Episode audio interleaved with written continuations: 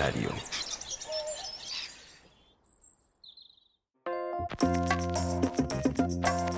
Estás sintonizando Todo Lógico, el hogar de los geeks y no tan geeks, donde no solo hablamos de muchas cosas relacionadas a la tecnología y a la vida moderna que todos llevamos.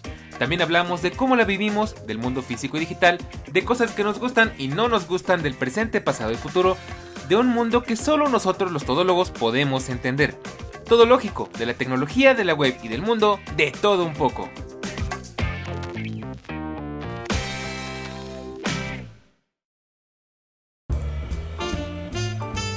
Conforme pasan los años, muchas cosas van cambiando. Dejamos de ver ciertas cosas y la mayoría de ellas pasan al olvido. Sin embargo, en este episodio vamos a recordar algunas de las apps que más extrañamos y que ya casi nadie recuerda. Pues bien, hoy es jueves, una semana más. Y como siempre es un placer, es un honor, es una casa, es una preciosura volver a verte por acá. Y si es tu primera vez, te invito a que te quedes porque el día de hoy nos vamos a poner nostálgicos recordando apps que amábamos y que ya no están. Recuerda que eh, pues puedes escuchar esto cuando quieras y donde quieras. De hecho, no he borrado todavía mi escaleta lo de que tú tienes el control, pero eso ya no es cierto. Esto es una monarquía absolutista. no puedes brincar de un tema a otro porque no tenemos episodios, pero bueno, puedes adelantar si gustas, ¿no? Tampoco pasa nada. Pero bueno, pues hoy estamos una vez más aquí. Como siempre es un gusto saludarte una semana más en un episodio de una serie que ya sabes, tiene mucho que no veíamos por acá. Hecho, en toda la temporada 2 no lo hemos visto. Y es que la verdad es que la extraño muchísimo. Es de las, de, creo que de nuestras sagas más amadas por la audiencia. Y es Tech Nostalgia. Por supuesto, este es un Tech Nostalgia Light porque no tenemos a nuestro acostumbrado invitado especial, el señor. Eh, ay, hasta se me olvidó cómo se llama, espérame, no puede ser. Ah, no, esto no... Villagrán. sí, se me dio el bloqueo mental por la presión, perdón.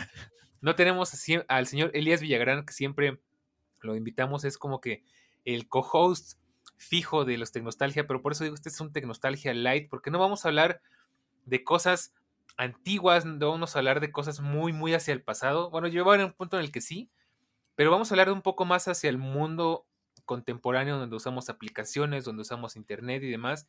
Y como ya se pueden dar cuenta, no estamos solos porque sí está el otro co-host, que es el señor Eric Soto, que como siempre es un placer tenerlo por acá. Joven, bienvenido, pásele al estudio De, de, Todo Lógico, tome su, su, asiento. Hoy sí, por supuesto, como todo Tecnostalgia, tenemos café, tenemos galletas, tenemos lo que usted guste aquí en la mesa redonda que por supuesto tú estás viendo porque estamos grabando con, con, cámara encendida esta vez porque venimos en una en un rush de podcasting. Este es nuestro tercer podcast. Nuestro tercer post, ¡ah!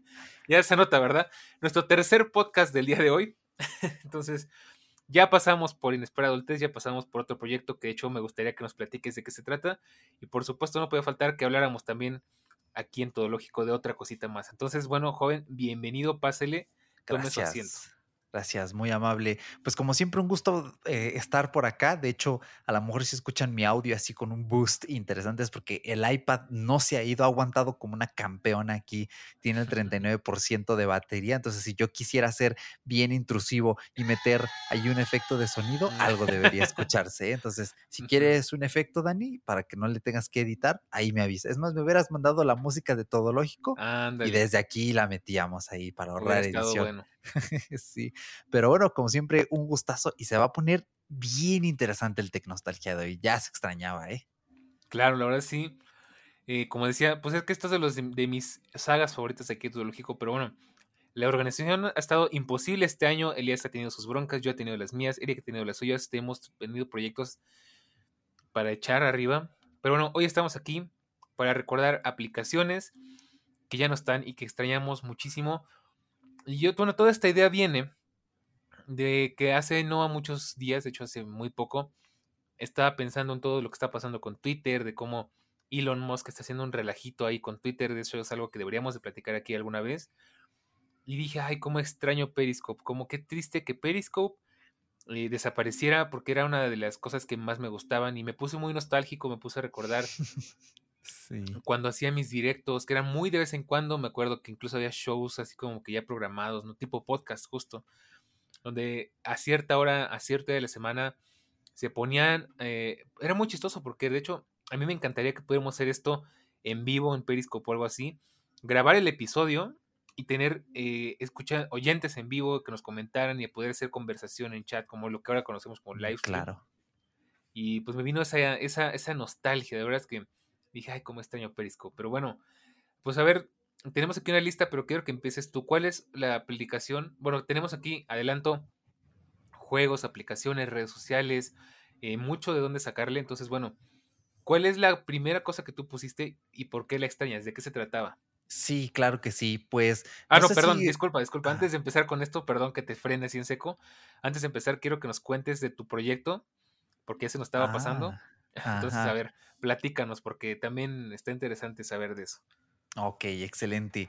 Pues, ¿qué creen que eh, estoy haciendo este comeback a los podcast tech. Ya ven que después de fuera de Bitácora para mí ha sido muy duro porque sigo teniendo mis críticas contra el podcasting tech, contra la meritocracia y ah, pues con el dolor de mi corazón, pero contra los geeks, porque al final no sería tan duro si no fuera porque pues porque somos medio payasitos, seamos honestos, las cosas como son. Entonces, bueno, estuve dándole vueltas, pasó pues un año, ¿no? Después de la muerte de Fuera de Bitácora.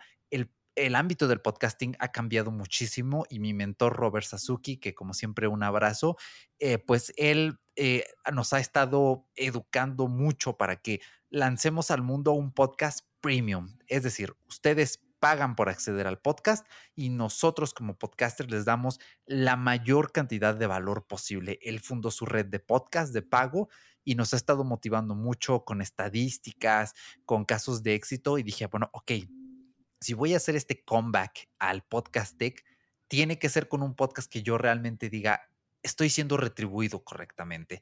Entonces, pues quiero presentarles Cyborgs Análogos. Eso nos vamos a poner la música. Eso, eso es todo ahí con toda esa, toda esa onda, ese bajeo muy Nine Inch, nine, inch Nails.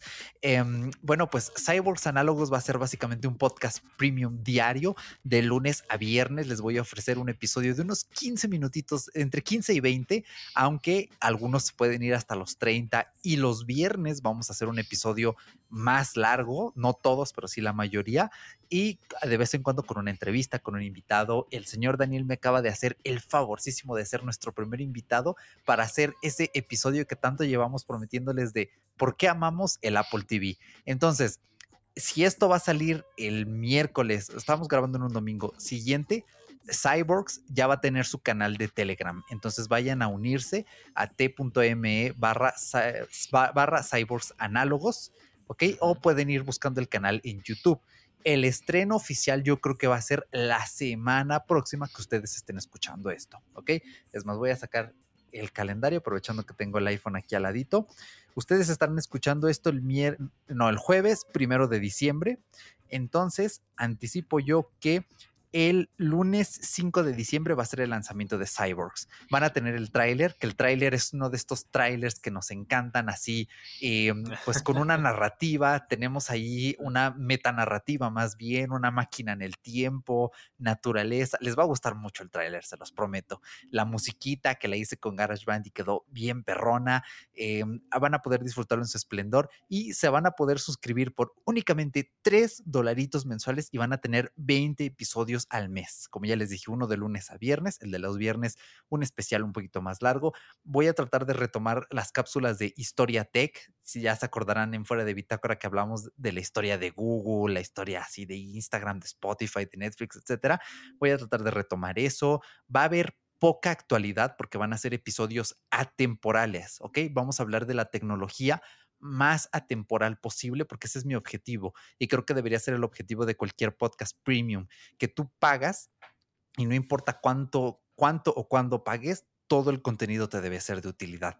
Entonces, pues vayan a checarlo. Eh, se pueden suscribir en Mumbler. La gente de España y más que esté relacionada con el podcasting, a lo mejor ya se ha enterado de Mumbler, que es una de las plataformas de podcasting en español más importante para podcast de pago. Entonces, pues considero yo que es un precio justo. Les voy a dar ese contenido que les encanta y les prometo, es el sucesor espiritual de Fuera de Bitácora. Es, a fin de cuentas, un sucesor porque ya no es una charla entre amigos. Bueno, sí, tú podrías considerarte como parte de la charla oyente, también tú, Dani, cuando nos acompañes. Entonces, pues sigue siendo esa charla, pero ya un solo host. Entonces, Espero que les guste mucho y van a poder escuchar este episodio del Apple TV el viernes 9 de diciembre. Espero yo. Ya está la portada hecha, ya tengo el plan de contenidos, ya tengo la programación para los primeros 22 episodios. O sea, ya está todo. Solo falta el canal de Telegram, el de YouTube y subir los audios y seguir grabando un colchoncito más. Pero de ahí en fuera, prepárense porque se viene bueno este proyecto. Se nota el rush, porque yo ni siquiera te he dicho cuándo sale este episodio, pero, ahora por respeto a la por respeto a la cronología va a tener que salir el primero, pero bueno, está bien, no pasa nada. Híjole, sí. no, no pasa nada. De hecho, tenemos muchos planes antes de que se acabe el año. Posiblemente todo lógico regrese a sus viejas andanzas de un podcast semanal. Porque ah, mira. se nos están contando las cosas. Este, de hecho, fíjate que estaba escuchando ya off topic, ahorita nos metemos bien al tema. Estaba escuchando justo dos episodios que son muy importantes aquí en Todo Lógico, porque sería la segunda o creo que la tercera vez que se hacen, lo cual es un logro, es un hito. Y es que estaba escuchando los episodios donde hablábamos de nuestras metas del año, nuestros gadgets favoritos del año. Ya estamos a nada, estamos a la vuelta de la esquina de que lleguen esos episodios y los tenemos que grabar. De hecho, te dejo la tarea que los voy escuchando para que te acuerdes. Me da risa la precisión que tenemos porque mucho de lo que hablamos sí sucedió. Entonces, este, bueno, lo voy a escuchar, ¿eh? Posiblemente si haya un podcast semanal de aquí a que se acabe el año, porque mm, este, tenemos mucho de calar, tenemos que hablar de los Sony, tenemos que hablar de otros temas que tengo por ahí atorados, entonces más bien ahora nos va a faltar tiempo, pero bueno, qué bueno, qué bueno que todo lógico regrese a sus viejas sí, Sí, sí, un aplauso eh, para celebrar. Mira, que antes vi que sigue vivo, ¿no? Entonces ha sido todo un reto mantener esto vivo, pero bueno, Ahora sí, vamos al tema del día de hoy. Como, como decíamos, recapitulemos. A ver, ponme la música. Tú que tienes los efectos de sonido, a ver, regrésame el disco tantito. Ah. Ahora sí, gracias. Como íbamos diciendo, ¿cuál es la aplicación que pusiste aquí? ¿De qué se trataba y por qué está en esta lista? Excelente. Pues a ver, em, seguramente conocen la aplicación de Daylo un clásico. Hay muchos psicoterapeutas que recomiendan este tipo de diarios virtuales. Bueno, algunos recomiendan mucho el diario en papel. No sé en tu postura profesional, Dani, si prefieres el diario digital o el diario de papel, pero al fin la intención es la misma, ¿no? Llevar una bitácora de nuestro estado emocional, ¿no? Para ayudarnos un poco a reflexionar, a descargar las emociones, etcétera. Bueno, Mr. Mood es y de hecho todavía la pueden encontrar en el App Store, pero no está optimizada para pantallas largas. O sea, si mm, tienen un iPhone con el Touch ID, se va a ver a pantalla completa. Si tienen uno con Notch o con la isla, se van a ver ahí las barras negras. Mr. Mood fue un pionero, pionero, y pesa 2.1 megabytes. Con eso ya se pueden dar una idea de lo ligera que es. Básicamente, pues hagan de cuenta que la aplicación te dice, dime cómo te sientes hoy. Y eh, bueno, se lo voy a enseñar a Daniel, ustedes no lo van a poder ver, pero tú con tu dedo lo ibas deslizando. Ajá, desde la más triste. Wow, ya, ya empezamos con la nostalgia. Exacto. Tú lo ibas deslizando. screenshots en el canal Telegram para que lo vean, para que. De hecho, eh. Es más, con nosotros. exacto. Vayan al canal de Telegram y pues ábranlo y vayan ahí revisando con nosotros. Mr. Mood, pues era súper sencilla. De hecho, todavía la pueden utilizar. Yo sí he estado pensando en bajarla, aunque no esté adaptada, porque pues, me da igual, ¿no? Solo la uso una vez al día. Y básicamente tú seleccionabas entre una carita muy feliz, una feliz, una seria, una eh, y una triste. Y ya con eso la aplicación te iba llevando este traqueo de cómo te ibas sintiendo en tu estado de ánimo, te da estadísticas mensuales, semanales, de siempre, y te deja añadir una pequeña nota, porque yo un tiempo utilicé Daylo, pero es que de verdad llegaba un punto que decías, oye, qué flojera estar escribiendo todos los días. Y Mr. Mood te daba la sensación contraria porque es como de, ok, solo selecciono mi carita y cuando tenga ganas de escribir rápido, casi que en un tweet, qué fue lo que me pasó, lo escribo y cuando no, no. Y las estadísticas son muy buenas. De hecho, hay un review del 15 de julio de este año que dice, muy necesario. Personas que lidian con depresión o altibajos emocionales o cualquiera, esta app es una gran herramienta. Para mí ha sido de gran ayuda para mantener un control y sobre todo estar alerta en el medidor qué tal voy. Veo un extra en que sea una app de costo accesible, la recomiendo mucho. Creo que es de pago, ¿eh? Yo la tengo comprada, creo que cuesta como un dólar, si no de mal hecho, yo me acuerdo que por ahí, este, justo en, en... Ya tenía rato que no sacábamos este podcast a colación, ¿no? Entonces ya, ya, es, ya es válido. En Pagoroideas por ahí llegué a escuchar, creo que Rafa decía justo que eh, si tenías este tipo de cosas, este, bueno, así de problemas emocionales y tal, creo que algo relacionado como que a la convivencia con otras personas, pusieras en tu, en un ajuste una aplicación así, eh, cómo te sentiste, cómo, cómo anduviste, ¿no? Y que te dieras cuenta de, por decir, si es una relación de pareja, cuántos días estuviste feliz, cuántos días estuviste mal y así, como para contabilizar si realmente vale la pena. Ah, Entonces es está bueno, ¿eh? me gusta, me gusta. No sé dónde lo saqué, pero estoy seguro que fue de Rafa Rufus porque es el único Sí. que escucho de ese estilo. De hecho, cuando vas cambiando de emoción, noten cómo van cambiando las notas. Desde un tono alto, Mm, van, es es súper intuitiva. La acabo de descargar, súper linda. La verdad es que me encanta esta aplicación. Yo creo que la voy a dejar y voy a ir dándole seguimiento para ahí traquear el estado de ánimo, pero este es lo primero así de nostalgia, de las primeras apps que compré cuando tuve mi iPhone 5S. Ya con eso se los digo todo. Oh, no, pues sí, súper bien, ¿eh? me gusta. Lástima. Y seguramente por ahí alguna versión modernizada, ¿no? Pero pues, eh, que bueno, está cool, está cool. Yo te voy a platicar cuál es la mía y por supuesto, como te decía, es Periscope.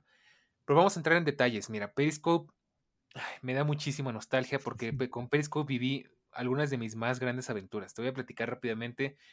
Yo descubrí Periscope en alguna ocasión porque estaba aburrido, ya sabes, estaba medio de moda. Recordarán que era como, como una gotita azul, como con un, como con una, con circulito rojo en el medio, que era pues justo pues como, como la cámara. ¿Y de qué trataba? Pues era una aplicación donde podías ver videos en vivo sin ninguna mm, temática en específico, ¿no? O sea, simplemente era entrar y ver un video en vivo de lo que sea. Podías ver eh, gente platicando, podías ver gente haciendo comida, podías ver este un concierto en vivo, lo que fuera, pero desde la mano del, del espectador que estaba ahí o desde la mano de la propia persona que estaba grabando. Yo me acuerdo especialmente de unos dos o tres lives que hice en Periscope. Me acuerdo mucho de, creo que de mi Periscope más visto y que más eh, me gustó y que es una pena porque seguro ya se perdió, es el de cuando fui a la inauguración de la Apple Store de Santa Fe, de Vía Santa Fe. Yo me acuerdo que hice varios Periscopes y el que más views tuvo, estuvo como en 10.000 views. O sea, sí fue un Periscope Guau. bastante decente porque era la única persona que estaba transmitiendo en vivo en ese momento.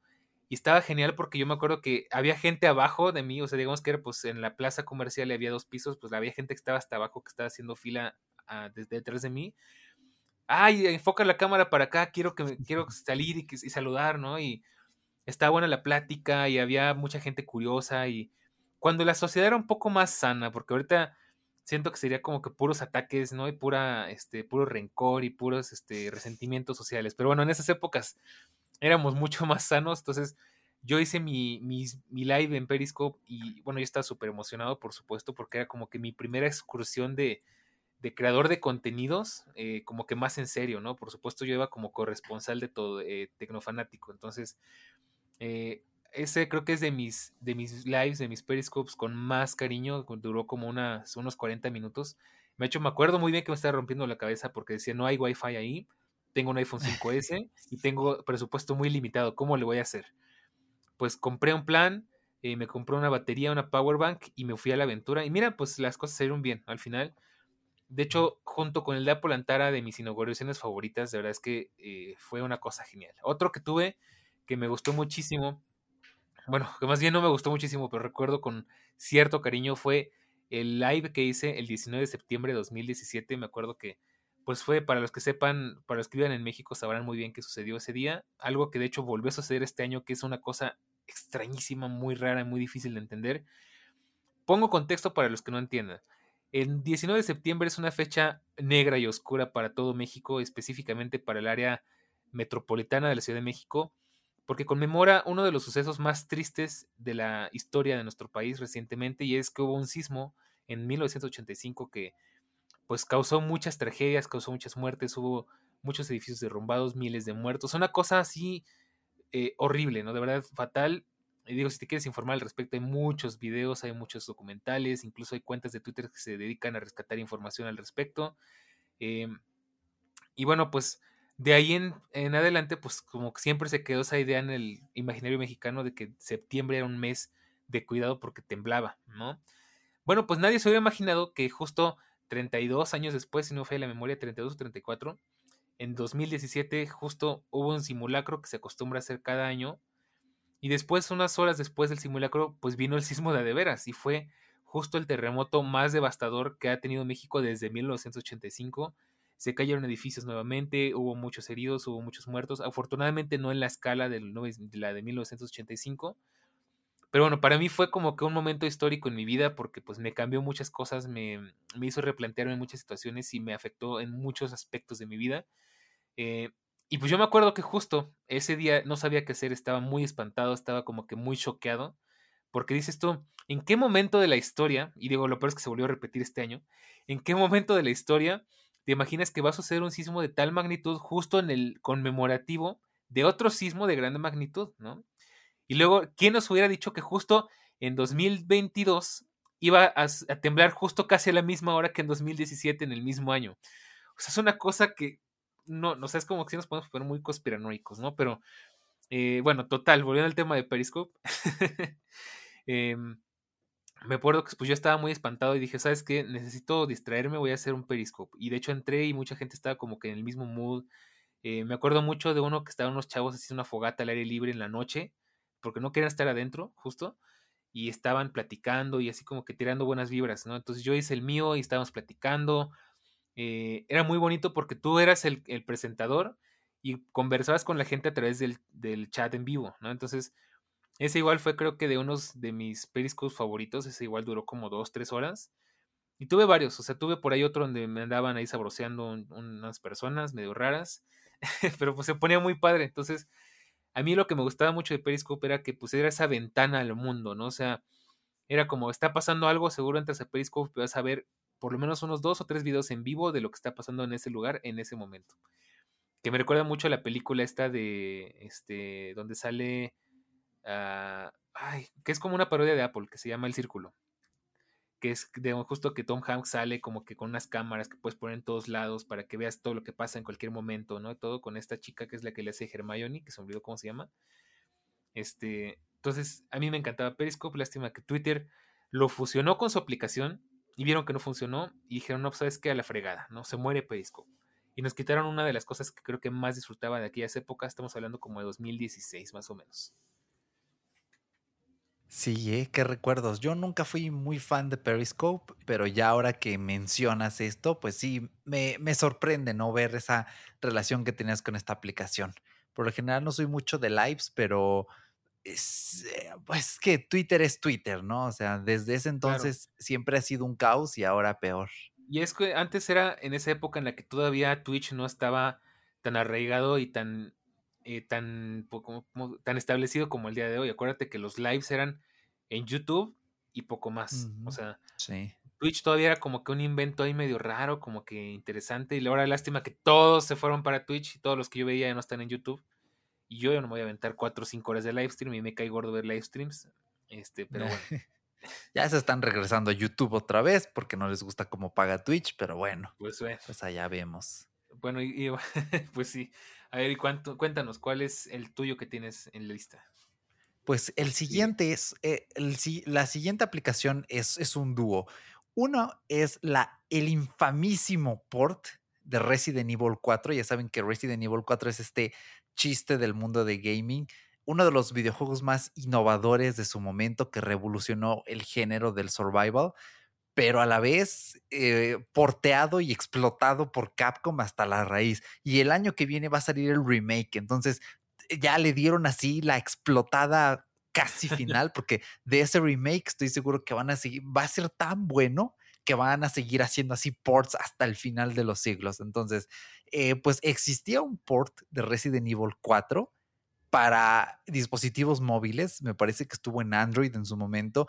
Yo lo llegué a jugar en el iPod Touch y de verdad era la cosa más incómoda, rara, difícil de jugar. O sea, no sé a quién se le ocurrió, pero es que, bueno, muchos queríamos un Resident Evil 4 portable, muchos soñábamos con ver Resident Evil 4 en el PSP, nunca se dio. Al final, después de años, eh, los modders de la comunidad de PC Vita lograron hacer un port, pero bueno, pues la PC Vita era mm, eh, comparable a un PlayStation 2, por eso lo podía correr, pero era de verdad un port infame.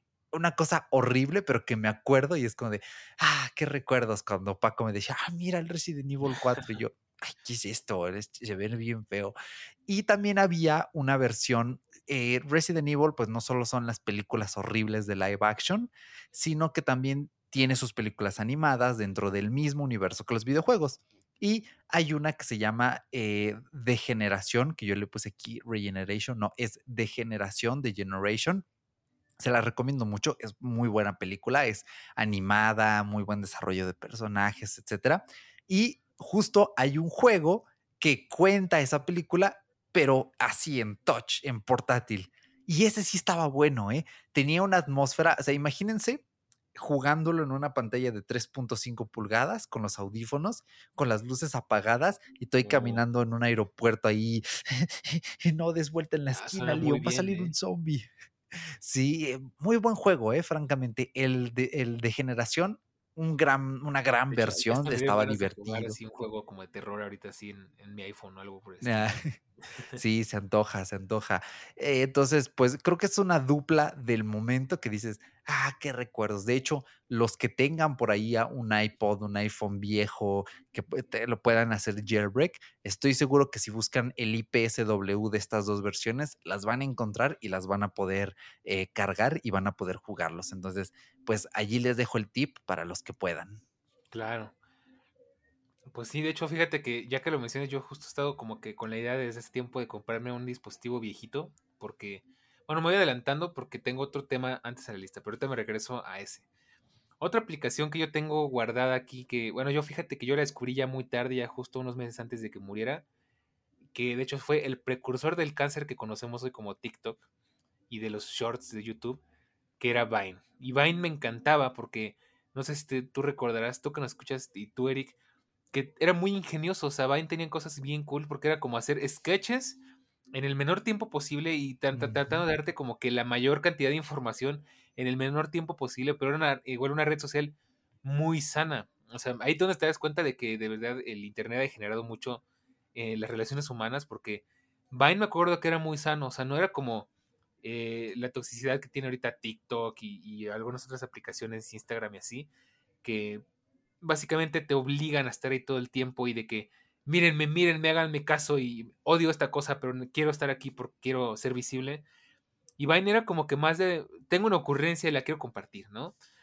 Y yo lástima lo descubrí ya muy tarde, de hecho, eh, un compañero de la universidad era Viner y le iba muy bien, tengo entendido que era un Viner medio conocidillo. Y tenía cosas muy padres, de hecho, por ahí todavía puedes encontrar varios videos recopilados de, de Vine en YouTube, de Vines, de los Vines más divertidos, ¿no? Y era mucho más sano de lo que es ahorita, porque justo era en esa época en la que los bloggers estaban muy de moda. Entonces, como que todo era del estilo de hacerse así como que chistecitos y sketches y cosas así como creo que más sanas de lo que hay ahorita, aunque sí hay cosas muy útiles, lo reconozco, pero pues era muy bonita la aplicación. No sé si tú tienes algún recuerdo de, de Vine. Sí, tengo un porque yo, yo lo conocí cuando iba en la secundaria, estamos hablando por ahí 2013, 2014 cuando estaba justamente en su punto, perdón, en su punto álgido Vine. Y tenía un amigo que era muy fan de Vine, uno de mis mejores amigos de la secundaria, y llegaba a subir uno que otro y sí llegaban a tener ahí su pegue los Vines. Entonces, yo no era tan fan, pero sí es cierto y sí estoy totalmente de acuerdo en que era una versión completamente distinta y el hecho de tener la limitación de los 7 segundos cambiaba muchísimo la forma y los temas, eh, más bien el fondo y forma de los contenidos tal cual que se llegaban a ver. Yo creo que pudiera ser algo a día de hoy que podría ser todavía eh, pues competente, ¿no? Y más frente a TikTok. Ya ven que ahorita en todo el rush de Twitter, pues el Elon Musk dijo, eh, pues hay que revivir Vine, a ver, sáquenme el código. Entonces, pues quién sabe, Vine podría ser su comeback y quién sabe, nos van a ver ahí hablando tecnología en siete segundos. Adiós. sí. Sí, estaría genial, ¿eh? Pues la verdad es que ojalá que se haga. Este, porque sí, sí, es como que se extraña algo así como que no tan malvado como TikTok, ¿sabes? Que el trasfondo de todo eso es medio malvado, ¿no? Ya no, no se podemos explicar aquí porque se nos va todo el podcast, pero pues ahí sabes, ¿no? Exactamente. Y bueno, yo creo que hay que hablar de una en la que los dos estamos de acuerdo, que es Infinity Blade, que hace rato estábamos ahí viendo, oye, todavía puedes bajar el Infinity Blade Pues no, ¿qué creen? ¿Quién se acuerda de Y es una Infinity gran Blade? pérdida, de verdad. Sí, A mí me yo sí lo llegué a encantaba. jugar y muy buenos juegos, ¿eh? Bien hechos, divertidos, hasta salieron en las keynote ahí de los iPhone. O sea, Fíjate cómo han eran cambiado las cosas, ¿no? Que exacto. básicamente, pues Unreal Games y Epic Games y todo ese rollo, pues nació con Apple. O sea, bueno, pues su, su gran auge fue con Apple y fue justo con Infinity Blade. ¿Qué era Infinity Blade? Para los que no sepan o no recuerden, pues era un juego, eh, pues como, ¿cómo podemos decir? Bueno, pues un juego como de peleas, muy sencillo, realmente era un juego como que muy, eh, de esos juegos que puedes jugar así mientras esperas el camión, mientras estás así matando al rato, donde pues básicamente era una historia en la que pues te dabas de, de golpes con otros personajes, o sea, un poquito medio Mortal Kombat, un poquito ahí medio, Medio este, RPG en onda, sí. RPG, ajá, entonces a mí me encantaba, yo era fan de, de Infinity Blade 1, igual yo lo jugué en mi iPod Touch de cuarta generación, lo amaba, lo adoraba, junto con otros juegos que afortunadamente no existen, como Plantas vs. Zombies, Ah, como Fruit sí. Ninja. Eh, lástima que también aquí hay otro en la lista que ya desapareció, que es este Flight Control, pero ahorita nos vamos para platicar de ese. Y bueno, Infinity Blade me parece que tuvo tres o cuatro entregas y cada vez mejoraba más. Y era un juego que si bien no tenía mucha complejidad, o sea, simplemente era pues hacer swipes con el dedo y tratar de ganarle al enemigo, era muy entretenido y era bastante disfrutable, tenía muy buenas gráficas porque justo eran las gráficas de, de, pues, de Unreal, ¿no? Eh, y de justo de la mano con este, yo me acuerdo que, bueno, antes de eso, antes de, ah, de la mano con esto, no, ya me hice bola, espera.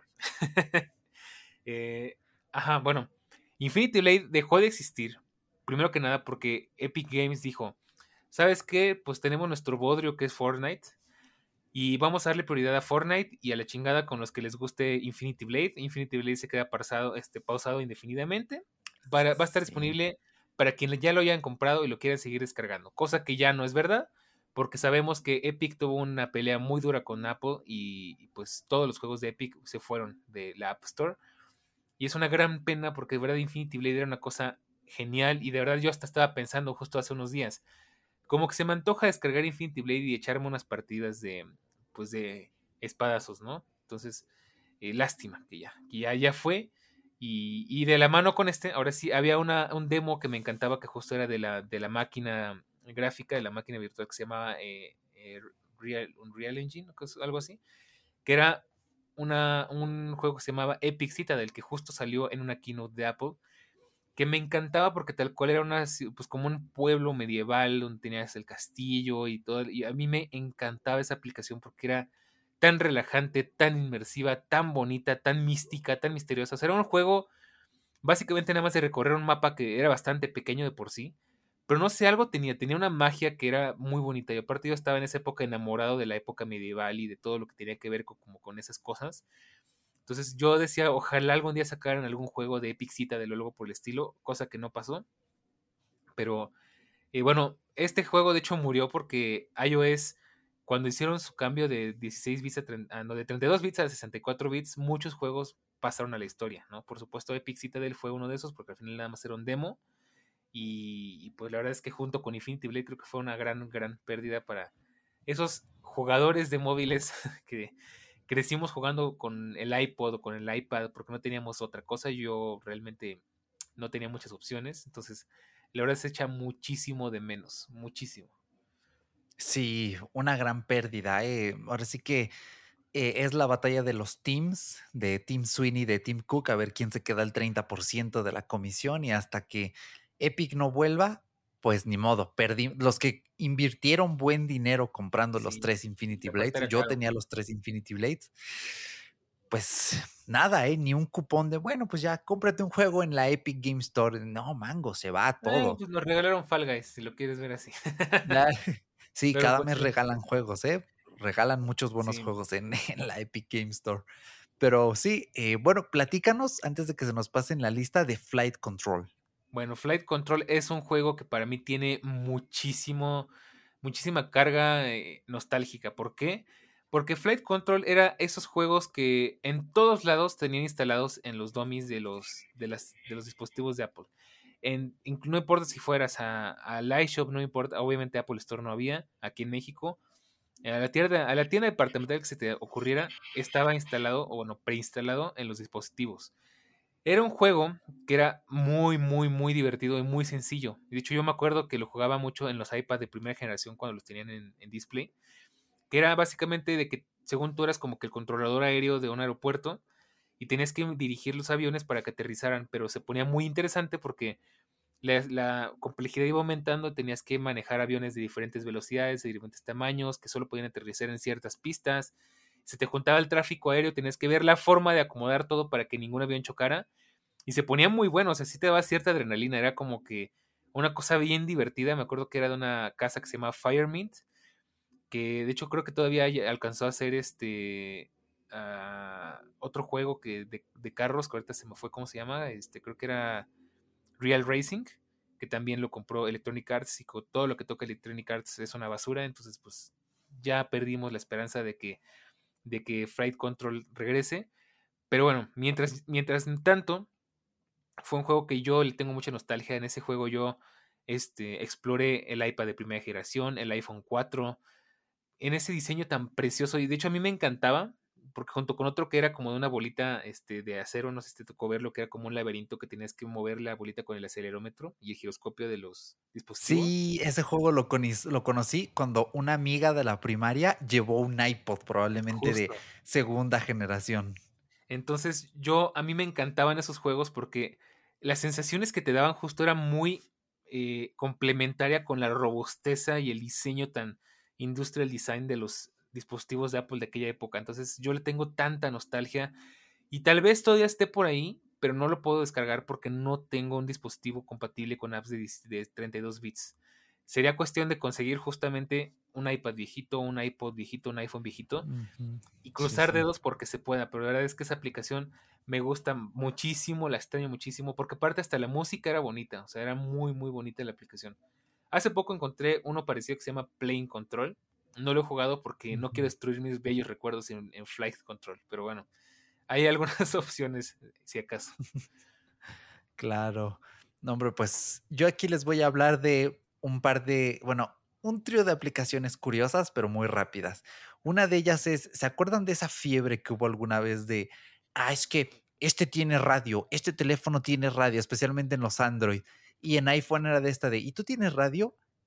Eh, y existían artículos así de Shataka, de hipertextual, de por qué el iPhone no tiene radio. Y ahí se ah, aventaban una explicación bien eh, compleja, ¿no? Ahí casi, casi, inserte meme de matemáticas ahí. Y bueno, pues un, un tiempo estuvo de moda una aplicación llamada Radio App Pro. Y a través de Wi-Fi te permite escuchar la radio. De hecho, para que sientan la nostalgia ¿eh? Y te pone hasta los efectos ahí de radio y todo, ¿eh? Configuración súper sencilla. De hecho, yo me acuerdo que luego iba a la escuela y me gustaba mucho escuchar la radio cuando iba a la escuela. Escuchaba este. Ya párate, no sé si te, te tocó escucharlo, que era de. Ay, ni me acuerdo de quién, de qué. Era de Televisa Radio, al fin y al cabo, ¿no? Que era un show mañanero que justo era así como que divertidillo, cotorro, ¿no? Y a mí me encantaba escuchar eh, Ya párate cuando iba a la escuela. Y cuando tuve mi primer iPhone, no es cierto, cuando tuve mi primer iPod y mi, mi teléfono ya no tenía radio porque tenía un Lumia, estaba así de, ay, ahora cómo escucho esa cosa, ¿no? Y me acuerdo que descargué justo esa aplicación.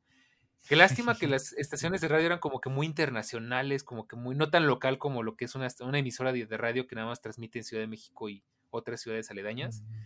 Pero me acuerdo mucho de esa aplicación también, justo.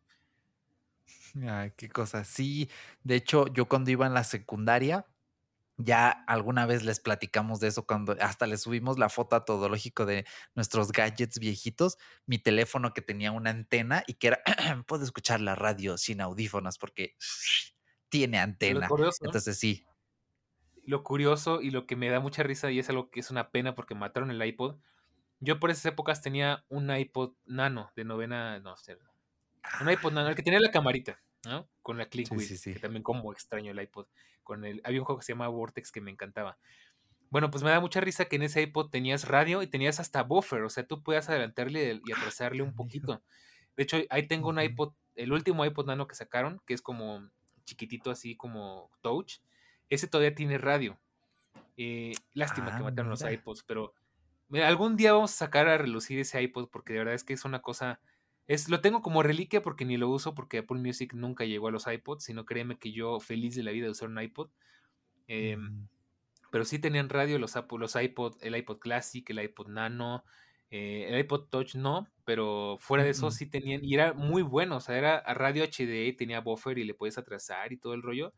Era muy, muy bueno. wow. Lástima que pues Apple ya no llegó como...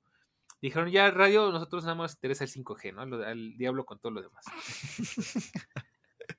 Efectivamente. De hecho, pues si pagan Apple Music, eh, a Apple se nutre de TuneIn. Entonces, todo lo que esté disponible con licencias en su país de TuneIn lo tienen gratis en Apple Music. Entonces, pues si quieren seguir escuchando la radio y usan Apple Music, adelante. O sea, sin costo adicional, aparte de lo que ya paguen de Apple One o de Apple Music, pues ahí tienen la radio, ¿no? Eh, qué buenos recuerdos, ¿eh? Ahí escuchando Sí, el sí, sí. 92.1 a las 7 de la mañana ahí cuando hacían el face to face, que básicamente era poner esta canción de face to face, ta, ta, face to face. Qué buena canción, ¿eh? Y sí. este, y decía el locutor, que a veces era Iji Dukevich, que estaba, estuvo algún tiempo mientras yo lo escuchaba, que es el que hace la voz de Kratos de God of War Ragnarok, para quienes jueguen God of War. Este, y decía, bueno, pues llámenos y elijan de estas dos canciones. Y la gente llamaba y la que llegara a cinco votos, esa era la canción que ponían. Ah, qué buena era Universal Stereo en esos tiempos, ¿eh? pero pinche grupo Radio Centro, te odio porque Lástima, sí. vendiste la mitad de la programación. Pero bueno, pues ya cambiando a temas más felices, los que se acuerdan del MC Dinero, ¿alguna vez hubo este juego? Que aquí tienen el sonido. Tienes que ir atrapando dineros, van cayendo dineros. Es así este tipo de juegos donde caen obstáculos y si te pegan pierdes y tienes vidas y tienes así. Al- alguno de ustedes lo ha de haber llegado a es, jugar. tan, eso es tan segunda década del 2020, digo, del 2000. Exactamente. Sí, Qué no, buen juego era este de MC Dinero. Y yo todavía lo puedo bajar por alguna extraña razón. Entonces, afortunados los que bajaron este juegazo, porque no sé si hay alguna este, IPA por ahí dando vueltas para que la puedan instalar en algún dispositivo con jailbreak y que tenga iOS 7 en adelante. Esta yo la tenía en mi iPhone 5S también. En el 6 todavía aguantó, ya para el 6 se fue de ya, ya, ya, mucha payasada con el. Dinero. Pero bueno, pues ahí tienen un par. Y ya para acabar, yo compré en su momento una aplicación llamada Rutas DF, que básicamente te ponía, era una aplicación bien bonita, hecha por una sola persona que te juntaba todas las líneas de metro, metrobús, ecobici, trolebús, o sea, todo el medio, todo el sistema eh, colectivo básicamente de la Ciudad de México, te la juntaba en una app. Pero llegó un punto en el que empezaron a poner líneas nuevas del metrobús y yo me perdía porque decía, "Ah, ¿qué, qué línea es esta que, que no me aparece aquí en mi aplicación? Y así fue muriendo, se dejó de actualizar y ya hoy en día no la puedes bajar. Y yo así como de, "Ah, mi dólar que me costó, ya no me dinero, actualizaron mi mis dólar. ahorros, tanto que me costó ahorrarlo. Pues sí. Entonces, sí, a- así casi me dolió. Me dolió más porque era una muy buena aplicación. Pero bueno, ya Daniel recomendó Movit y dije, ok, Movit es, es, es la buena, Es hasta que hasta buena, tiene app en muy, el muy watch. buena. Es su sucesora. Entonces, pues ahí tienen tres apps. ¿Cuál? City Mapper también es muy buena. Ah, sí, City Mapper. Ajá, sí, sí, sí. Entonces, ahí tienen mis tres aplicaciones. Muy bien, mira, pues yo te cuento otra que, de hecho, igual de esta me estaba acordando hace poco, por eso me encanta hacer podcast, porque aquí podemos sacar a colación todas las babosadas que se nos ocurren en tiempos de ocio, sabes que siempre digo eso, y me estaba acordando de una aplicación que no sé si te tocó la fiebre de Garage, de GarageBand, de mm, Guitar Hero. Y Sí, ahí tengo una guitarra allá atrás. Ahorita se ah, las enseño. excelente. Mira, Ah, pues no, pero aquí no hay una video, época, sí es cierto. sí es cierto, bueno, es que Eric y yo sí nos vemos, pero ustedes no van a ver nada. Entonces, eh, bueno, yo tuve mi fiebre de Guitar Hero 3, de verdad Guitar Hero 3 me encanta, es mi Guitar Hero Ah, favorito sí. por mucho, porque la música es buenísima, ay, bueno, es un sí, juegazo, de verdad es que si no lo han Slow jugado, lo tienen que jugar porque es un juegazo y más si tienen una guitarra por ahí a la mano. Yo lo jugué siempre con control porque pobre, ¿no? Pero eh, me encanta. Más que Rock Band, más que otra cosa, Guitar Hero 3, mi favorito de toda la vida. Y tenía tanta, como que tanta, eh, tanto vicio por ese juego que yo me acuerdo que cuando compré mi Nokia X302, traía Guitar Hero y yo estaba fascinado porque podías jugar con las teclas del, del celular. Y yo decía, pues, ¿sabes qué? Amo esta chingadera, con perdón la palabra. Eh, quiero tenerlo en mi iPhone porque después, bueno, me pasé un Lumia. El Lumia tenía pésimos juegos. Por ahí hay uno que, me, que recuerdo con mucho cariño, pero ni siquiera recuerdo cómo se llamaba. Y por, cuando por fin llegué a mi iPhone 5S, descargué una aplicación que se llamaba Tap Tap Revenge, que justo era genial porque era muy inteligente la aplicación. Entonces, tú le ponías cualquier canción que tuvieras guardada en tu biblioteca de iTunes y automáticamente te hacía la pista como para que tú tocaras las cancioncitas, Ah, todo. wow. Estaba buenísimo. Y ahorita que lo pienso, digo, qué buena aplicación era. Porque pues teníamos como que muy buena inteligencia artificial para la época, ¿no? O sea, que tú puedes ponerle cualquier canción y que la, como que detectara los, los ritmos y los cambios de notas, todo para darte una manera, una interfaz que pudieras pues tocar y atinarle a los puntitos, ¿no? Por supuesto que no era súper preciso, no era como, como Guitar Hero, pero te daba muy buen, muy buenas sensaciones y además pues tenía esa gran, gran ventaja de que era con cualquier canción, o sea, no estabas limitado solamente a, tu, a la música que traía el juego. Entonces, ah, que recuerdo muchísimo, lástima que ya no hay, ya no Wow. existe. Sí. Hay una no cosa sabía que ahí. eras tan, tan fan de Guitar Hero, ¿eh? De hecho, hace sí, como un claro. mes en mi Play 2 instalé el juego en una USB y ahí me veías con los HomePod co- sufriendo con la latencia, pero hace como un mes estaba jugando De hecho, a mí me justamente Guitar pasaba Hero. mucho que me traumaba con Guitar Hero 3 y no, te, no sé si te pasaba que llegaba un punto en el que quitabas la vista de la pantalla y veías cómo todo seguía subiendo, como si estuvieras como Ah, drogado. me pasaba muchísimo eso. De hecho, ahora fíjate que ahora que lo pienso, que tengo muchos ratos muertos en el trabajo, no estaría mal que conectara inclusive Guitar Hero aquí a mi, a mi pantalla ultra wide y tenga así como la divida en dos partes, por un lado tenga la chama y por otro lado tenga Guitar Hero, no sé. ah.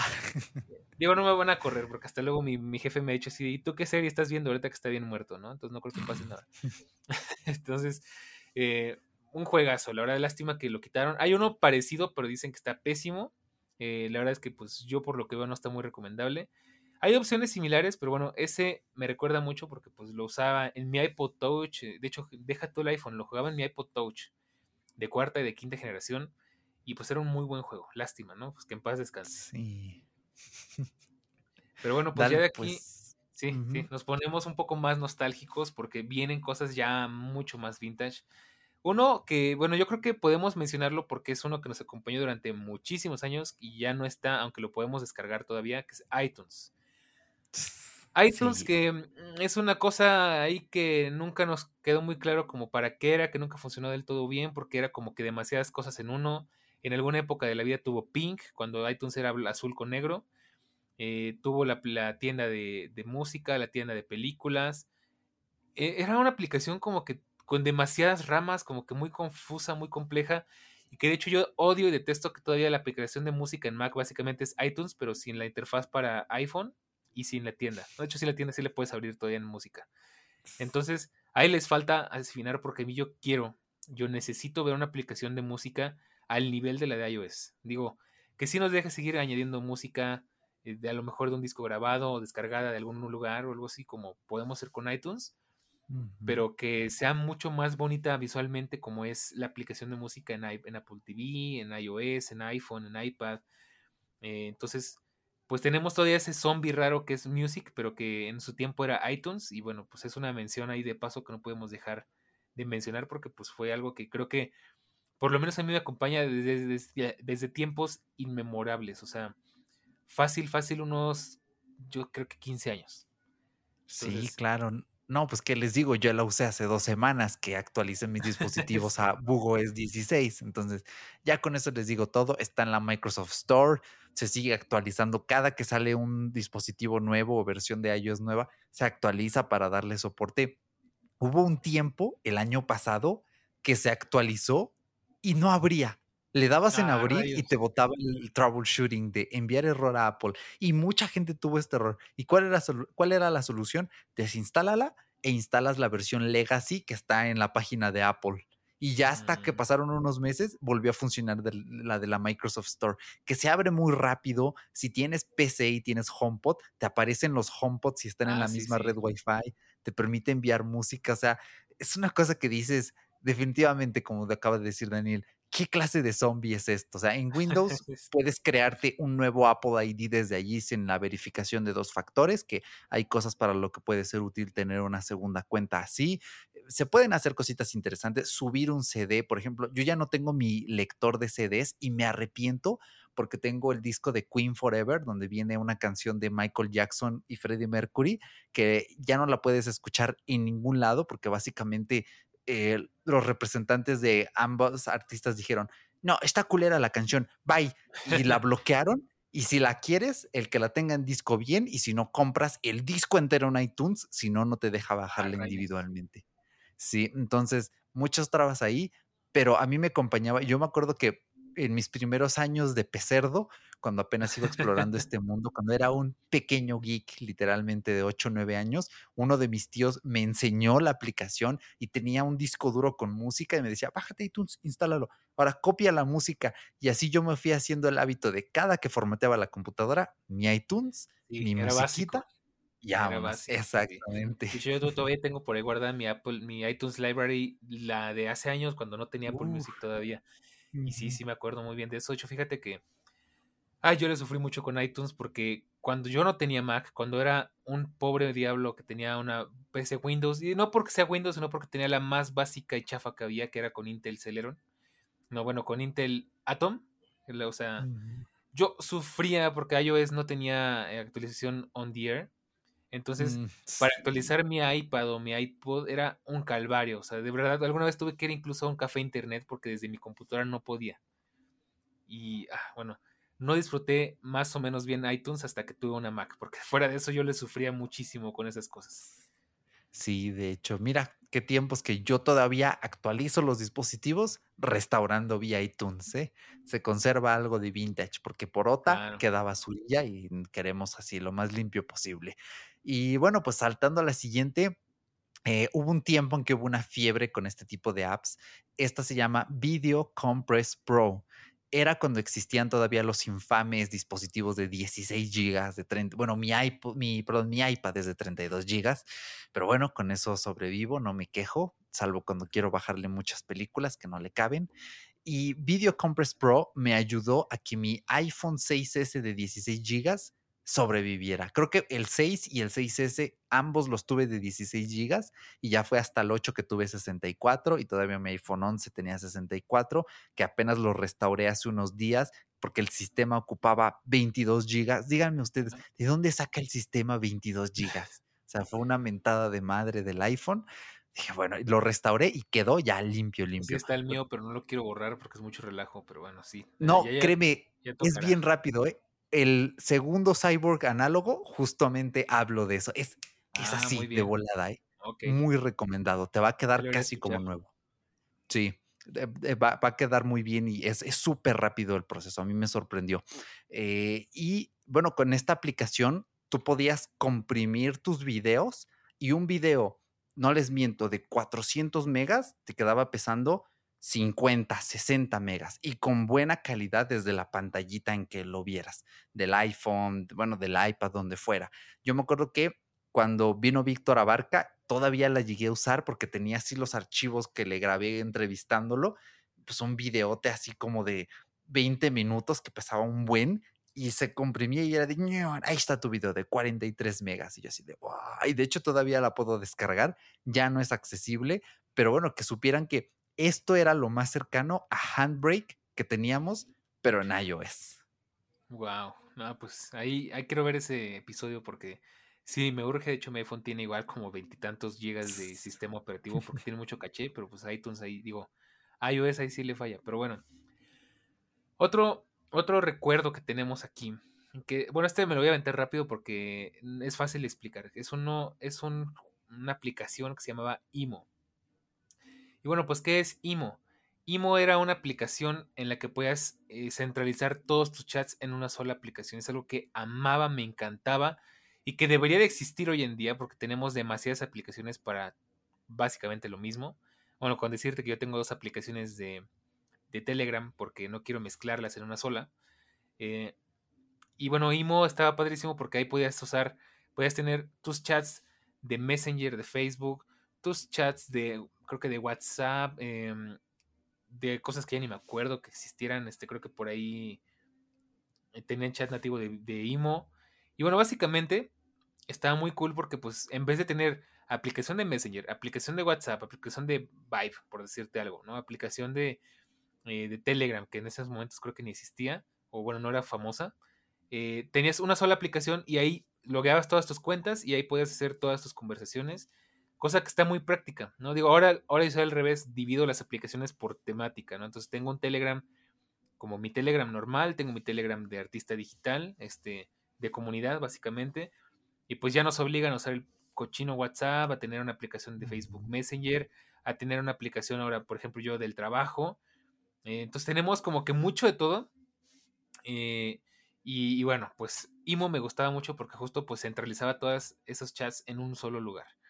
Eh, lo usaba mi iPod Touch de cuarta generación, por supuesto. Y, bueno, pues ese es como que uno de mis recuerdos que no podía sacar de la lista porque pues tal vez algunos de ustedes también lo tuvieron. Sí, yo no recuerdo haber usado este tipo de apps. De hecho, mira, ¿qué te digo? Yo no tuve eh, el, yo no tuve CACAP hasta, hasta que entré a la prepa y eso porque me venía en el plan de Yusacel. Y ya, para que decir Yusacel, que alguien diga Yusacel ahorita es que, sí, sí, sí. Y yo dije, bueno, pues ya que me lo dan, uso el Messenger, pero pues ya bajo el CACAP y hasta ahí tenía mis dos apps. Y ya después en 2007 que le di a Telegram y ahorita se volvió a simplificar, fue como, ah, chao Messenger, y luego hace dos años, chao CACAP, que no he vuelto a usarla desde ese entonces y muy feliz, y ahorita ya vivo el sueño porque vuelvo a esa época mono app de mensajería y pues solo tengo mi Telegram allí feliz. En mi, de ah, hecho, llegué a tener Nicegram también, eh, pero bueno, como no han llegado mensajes de soporte, pues dije, pues ¿para qué? No, no hace falta todavía. Entonces, este, pues sí, muy curioso, y no sabía que esto eh, existía y yo creo que en algún punto va a volver a ser así. De hecho, eh, pues ya ven que está esta ley europea donde quieren los legisladores básicamente que todas las apps se conecten entre sí. Esto arreglaría muchos problemas. Imagínate que desde Telegram le mandes un mensaje y que le llegue al CACAP de otra persona, pues ya es como, wow, o sea, ya, te quitas esa aplicación horrible, mandas tu CACAP y ya, vuelves a Telegram como siempre. Pero esto va a estar difícil, ¿eh? Va a estar difícil, pero a ver qué nos depara el futuro. Pues sí, a ver qué nos depara, porque estaría genial que nos pudiéramos hacer esa cosa horrible verde que muchos odiamos, pero bueno. Eh, ¿Quieres pasar con el que sigue? Así es, pues para que los que se acuerden de iDisplay, ¿quiénes de ustedes llegaron a usar iDisplay? Yo en su momento eh, la conocí y dije, ok, está curioso, pero no me iba tan bien. Entonces dije, bueno, chao, pero eh, francamente pues está bastante bien. Eh, bueno, en su momento estuvo bastante bien. Ahora Apple pues ya con Sidecar, con Universal Control y este tipo de cuestiones, con Continuity, la cámara y eso, pues ya no es tan necesario, ¿no? Pero hay gente que sigue utilizando este Duet, por ejemplo, este tipo de soluciones. Yo en Windows utilizo una que se llama X-Wired Display y cuando necesito grabar un curso y pues tener en mi iPad los controles de OBS y ver aquí OBS, conecto por Lightning el iPad y va francamente pues relativamente bien. Tengo en un lado Touch Portal para controlar OBS, del otro lado tengo OBS como tal y ahí yo puedo ver la previsualización, si está grabando, controlo mi Touch eh, Portal en OBS, en la pantalla de Windows controlo. Pero bueno, pues siguen existiendo este tipo de soluciones que si no tienes Mac, a lo mejor se escucha algo vintage, eh, pero dices, bueno, es lo que hay, pero si ya tienes Mac, es como, bueno, pues ¿en qué año te quedaste? Pero pues ya ven, ¿no? Un poco el jardín cercado de Apple. Claro, tío, por supuesto. Pues eh, otra aplicación, y aquí ya llegamos como que a lo más vintage, a lo más retro. Y esta las dejamos para el final, por supuesto, porque son como que las que más nostalgia nos van a generar. Empecemos por Messenger. Está hasta el final, pero empecemos por ahí. Messenger es una es el chat por excelencia, el, chat que creo que marcó toda una época en la vida de muchas personas, que no sé si te acuerdas de esa típica frase de, sí, nos conectamos en Messenger al rato, como a, como a las 5, nada más acabo mi tarea. Y llegaba a el zumbidito, este, me acuerdo mucho de ese chiste de que por cada zumbido que mandabas moría un chino. este, ¿nunca lo llegaste a escuchar? No. De hecho era de vete a la ver, es que según era de que por cada zumbido que mandabas un chino moría, ¿no? Entonces era así como que un chino caminando, ¿no? Tranquilamente por la calle en China y de repente alguien estaba así de, hey, contesta, me mandó un zumbido y de repente el chino se moría. Entonces, este, estaba muy bueno. Yo me acuerdo, me acuerdo mucho del monito que salía y, ¿no? Este, y los stickers, todo eso. A mí me encantaba Messenger. Eh, lo, creo que el detalle con Messenger era que pues a fuerzas tenías que llegar a conectarte a una computadora. Em, por supuesto no existen los smartphones, entonces no había de otra. Pero ah, bueno, es una aplicación que creo que todo el mundo le tiene como que mucha nostalgia. Sí, es que funcionaba bien, los zumbidos eran divertidos. De hecho, Telegram implementa los zumbidos. Creo que estaría muy divertido. Y más ahora que los iPhones tienen tremenda tecnología áptica, imagínate, te llegó un zumbido de y ahí por Telegram. Es como, ah, qué nostalgia, ¿no? Debería haber un bot. Alguien, por favor, desarrolle un bot que mande zumbidos. Eh, sería muy divertido, ya que los bots se pueden meter entre los chats. Creo que ahí hay una solución eh, intermedia interesante. Eh, sí, y ahora que lo mencionas, pues qué triste que Microsoft no haya tenido la visión de, oye, hay que portear Messenger a móviles eh, y no tendríamos CACAP. Básicamente sería pues Messenger de MSN. Yo me acuerdo muy bien que llegó Skype y llegó a matar a Messenger. Sí. Y Skype, pues, Skype está ahí muerto en el olvido. Nadie usa Skype hoy en día. O sea, muy pocas personas usan Skype.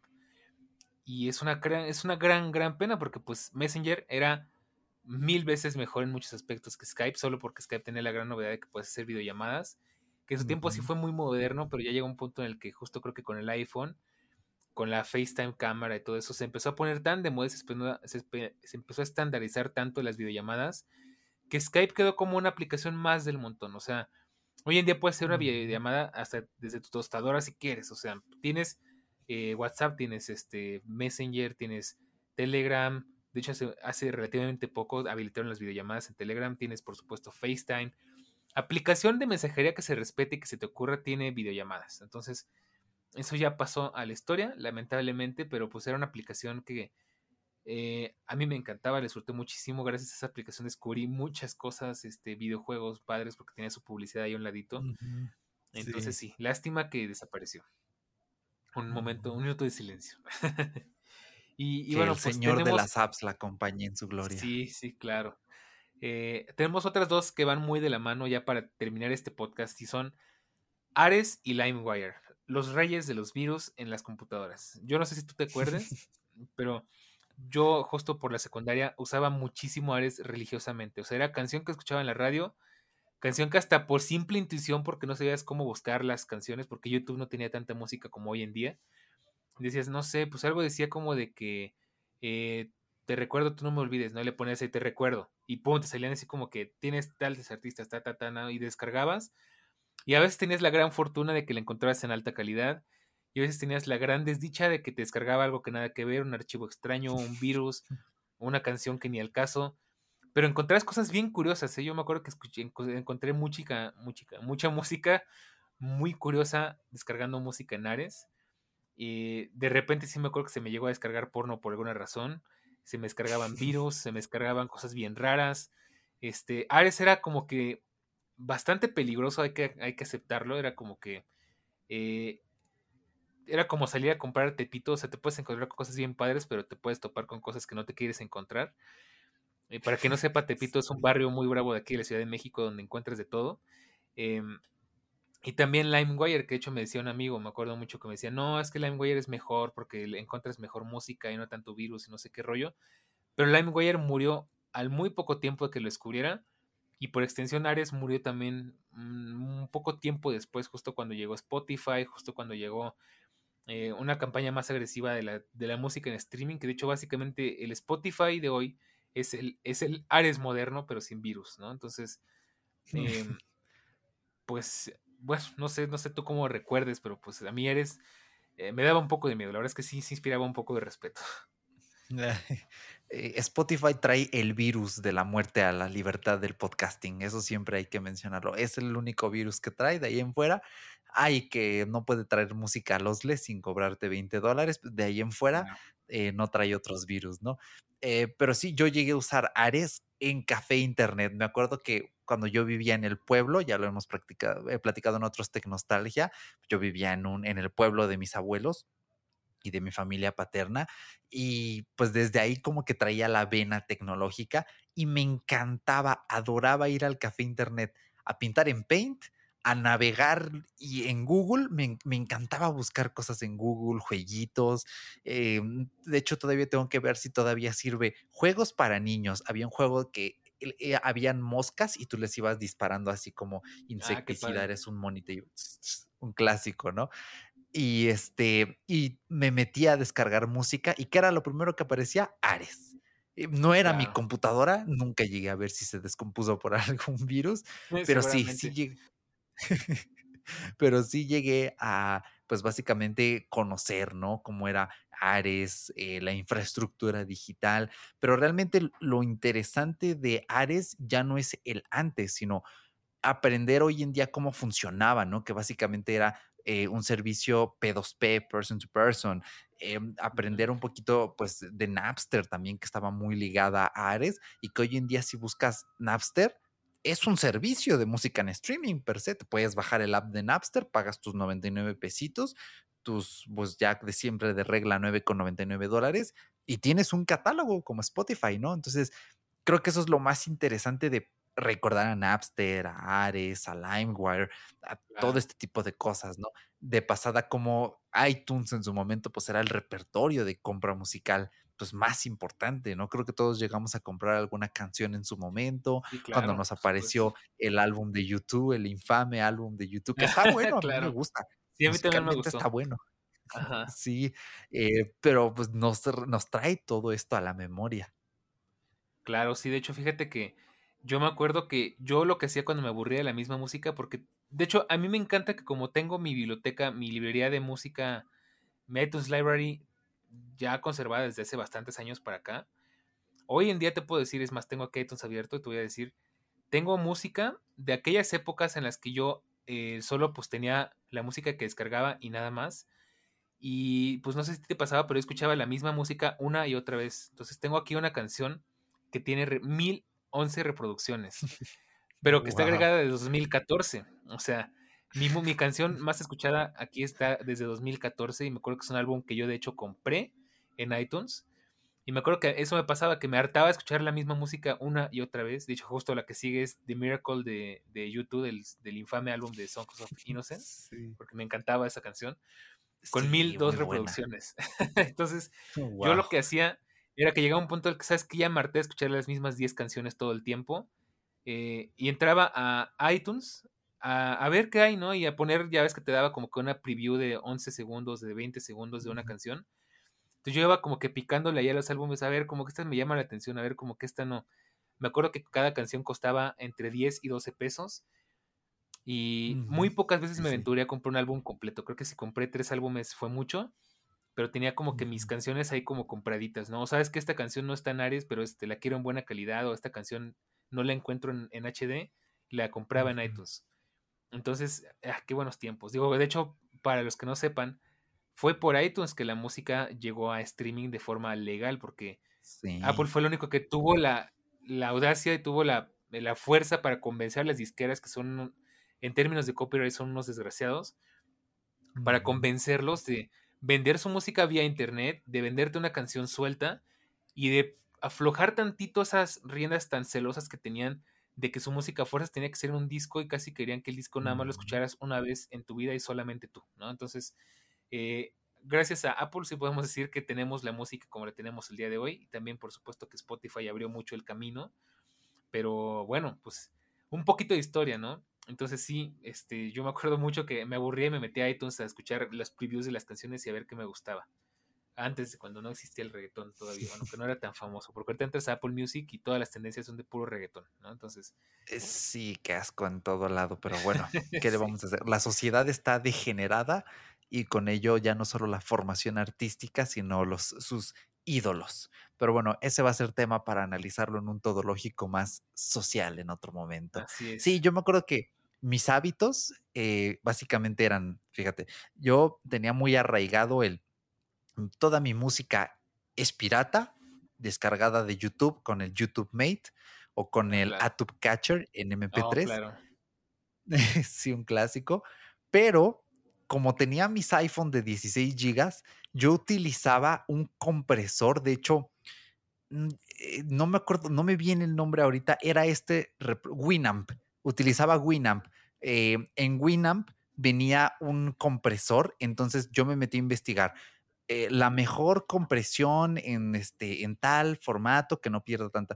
Y era básicamente un M4A, que ya ven que eh, Apple inventó el M4A como sucesor del MP3, que en mucha menos, eh, perdón, en mucho, en mucha más compresión hay más información y menos pérdida. Entonces utilizaba un set de compresión específico que copié de un foro que realmente te comprimía las canciones muchísimo y a mí me gustaba tener mi biblioteca local siempre disponible. Y precisamente cuando me pasaba como a ti que decía, no, ya quiero nueva música, me iba a Apple Music, escuchaba playlists y decía, ah, esto me gustó. Y llevaba ahí en mi app de notas, descargar esta, esta, esta, mm. esta. Entonces llegaba a mi casa y era, ok, YouTube. Y llegó un punto en que dije, me choca que las canciones no tengan artista, no tengan cover, tengan nombres horribles y dediqué una noche que me dormí como a las 3 de la mañana, todavía me acuerdo, a ponerle título, artista, ah, número yo también de pista. Hacía eso. todo. Hasta en la carátula. Exacto. Y en Google era como carátula de, ah, esta está muy fea. Ah, mira esta que es de la edición especial. Vámonos.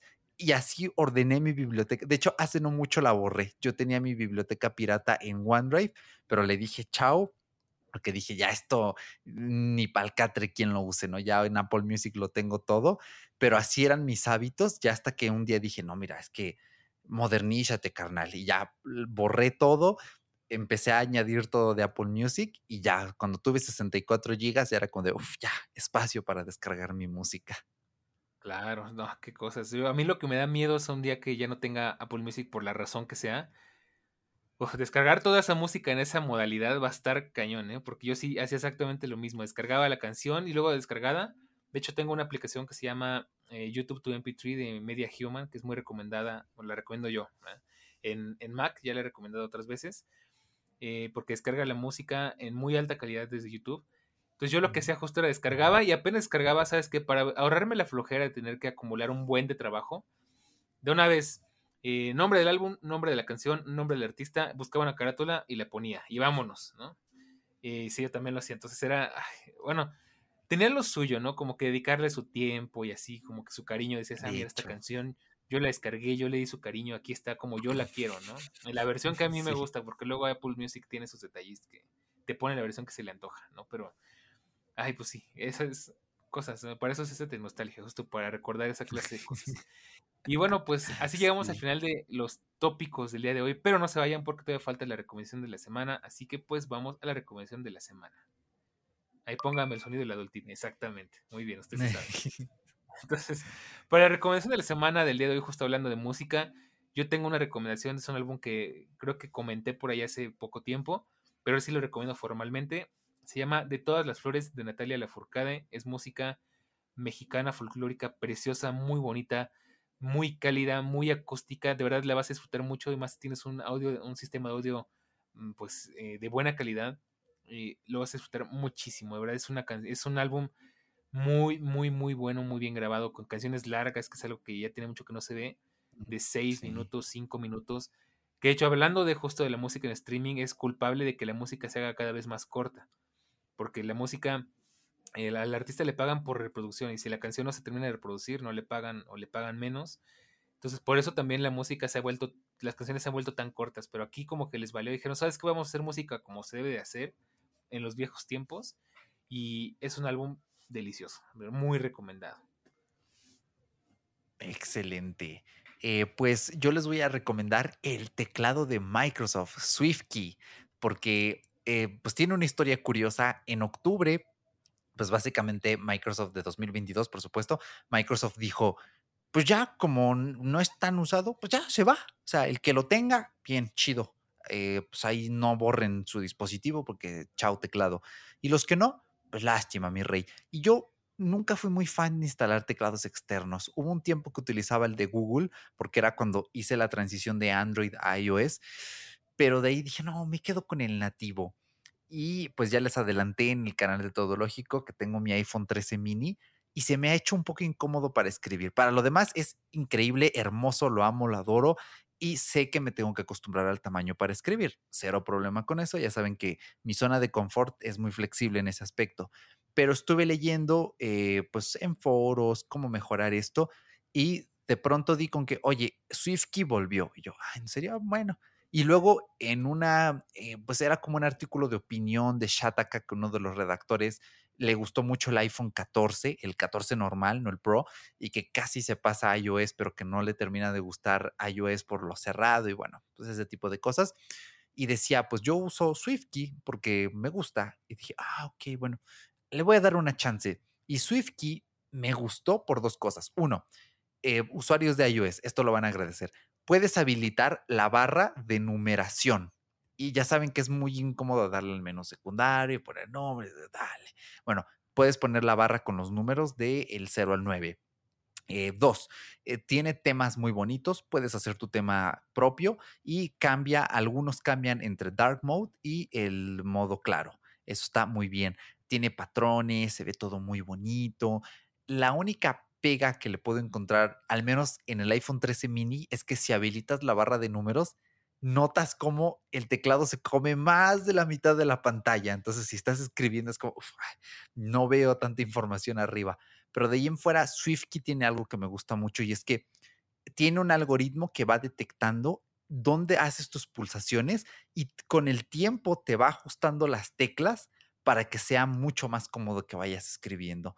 Entonces, pues lo he estado probando, está muy bien, no noto que me gaste batería, solo que no me deja sincronizar mi cuenta de Microsoft para que me vaya haciendo ahí el, guardado de datos, de palabras, etcétera. Pero de ahí fuera, muy bien. Recomiendo SwiftKey en iOS y a lo mejor en Android funciona todavía mejor. Excelente, muy bien, pues una gran recomendación para esta semana. Y bueno, pues de esa forma llegamos al final de este capítulo, pero espera, no olvides comentarnos qué opinas acerca de todo lo que platicamos aquí, qué aplicaciones recuerdas que ya no están, qué aplicaciones eh, pues te tienen recuerdos en tu mente, en otras épocas de tu vida y por supuesto pues eh, que nos cuentes si escuchaste el álbum y si probaste SwiftKey, pues que nos platiques qué te parecieron. Y bueno, pues por supuesto, sientes, te puedes sentir libre de hacernos llegar tus dudas, inquietudes y todo lo que se te ocurra en nuestras redes sociales. Te lo recuerdo, estamos en Telegram en t.me, diagonal todológico y en Twitter como arroba todológico guion bajo, bajo FM. Y pues bueno, de esa forma llegamos al final de este capítulo. Muchas gracias por habernos acompañado. Señor Eric, como siempre, un placer grabar con usted una semana más. Eh, ya se extrañaba tener compañía aquí en Todo Lógico porque hubo una época como que me agarré muy ermitaño, ¿no? Pero bueno, eh, gracias por estar por acá. Te dejo despedirte. No, hombre, pues el gusto es mío. Ya saben que yo amo, adoro estar con ustedes aquí en Todo Lógico. Y si me quieren seguir escuchando, antiguos fans de Fuera de Bitácora, si extrañan Fuera de Bitácora, pues ya ahí tienen el sucesor, Cyborgs Análogos, tal cual, como se escribe cyborg con la Y, porque también está aceptado con I latina y que se pronuncie cyborgs, tíos, pero no, este es cyborgs, ahí en Spanglish, cyborgs análogos, ahí me pueden encontrar en cualquier podcatcher menos Spotify, ya saben por qué. Eh, y nada, pues eh, si tienen chance, suscríbanse, pruébenlo, les va a gustar. Estoy esforzándome mucho para que sea un gran podcast atemporal y sobre todo un gran complemento. Escuchen de diferentes personas lo más que se pueda porque eso va a nutrir nuestra, nuestra perspectiva y como les digo en Cyborgs, recuerden, vigilen qué están haciendo las máquinas a sus espaldas. Así que allá nos vamos y un abrazo a todos ustedes. Correcto, muy bien, pues sí, allá, allá los, allá nos vemos, porque yo no voy a estar por allá todo el tiempo, ¿no? Entonces, ah, muy bien, pues como siempre, un placer habernos este, acompañado una semana más. Espero que tengas una excelente semana. Eh, espero, y, probablemente sí, tengamos episodio la próxima semana, porque tenemos muchísimo de qué hablar. Sabes que cuando le digo es porque hay mucho de qué hablar. Eh, tenemos mucho, muy, tenemos una agenda un poco apretada aquí en Todo Lógico, entonces seguramente nos vemos la próxima semana. Y pues nada, yo me despido, espero que tengas una excelente semana, cuídate mucho y recuerda que eso es todo lógico, donde hablamos de la tecnología.